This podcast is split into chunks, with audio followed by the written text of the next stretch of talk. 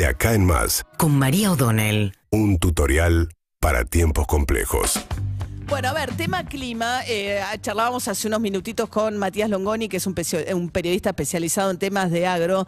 Y ayer lo decía Sergio Massa, no solamente está golpeando obviamente el ánimo, el fastidio, ciertas actividades, sino que viene un golpe muy fuerte sobre la producción agrícola, que es la principal fuente de divisas para el país. Ayer decía Massa, después de dos años de pandemia, después de la guerra, viene la sequía. Y la verdad es que suena a un lamento boliviano, como le dicen, pero realmente eh, son circunstancias y ahora acaba de producirse en Estados Unidos la caída de un banco, el Silicon Valley Bank, que el gobierno de Estados Unidos apuesta a controlar para que no se produzca un efecto dominó, pero que de todas maneras por lo menos ayer impactó sobre los mercados internacionales y Argentina también. Digamos que el contexto internacional de estos años es muy duro y el de este año particularmente se plantea muy difícil. Porque el año pasado recordarán que se habló mucho de la escasez de dólares, porque fruto de la guerra lo que había ocurrido es que Argentina tuvo que importar energía a un precio más alto del que tenía previsto por la suba del precio del gas a raíz de la guerra y lo que significó eh, perder, digamos, al mundo, a Rusia como proveedor.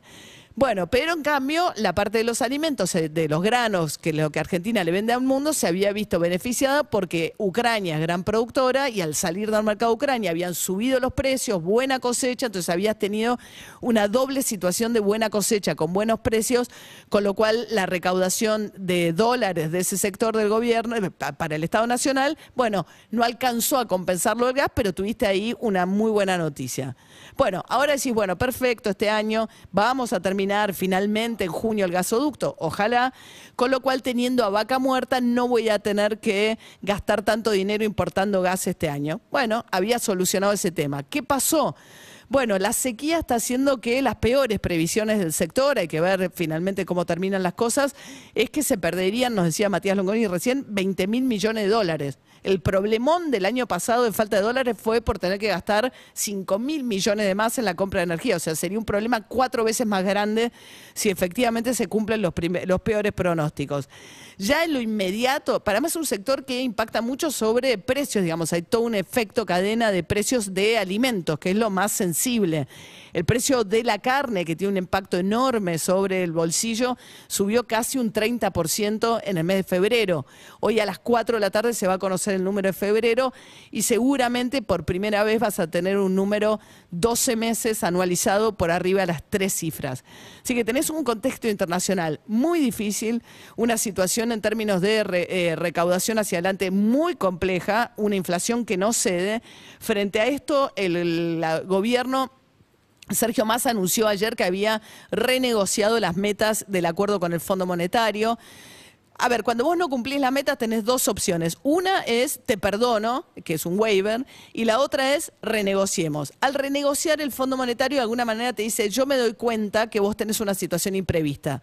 No es que te faltó voluntad para cumplir, sino que te cayó la sequía.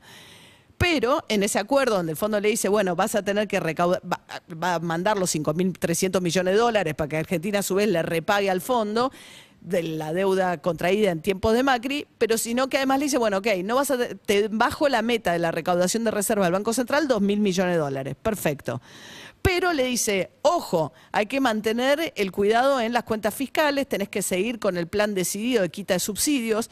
Yo vengo insistiendo con esto, las cuentas de, la, de electricidad de marzo van a ser picantes porque para los que quedaron sin subsidio, queda pega de lleno la tarifa plena, porque eso se fue reduciendo en tres cuotas, con lo cual ahora hay subsidio cero. Subió la tarifa adicionalmente, y adicionalmente vos tenés una penalidad si consumís más en el mes de marzo de este año que marzo del año pasado.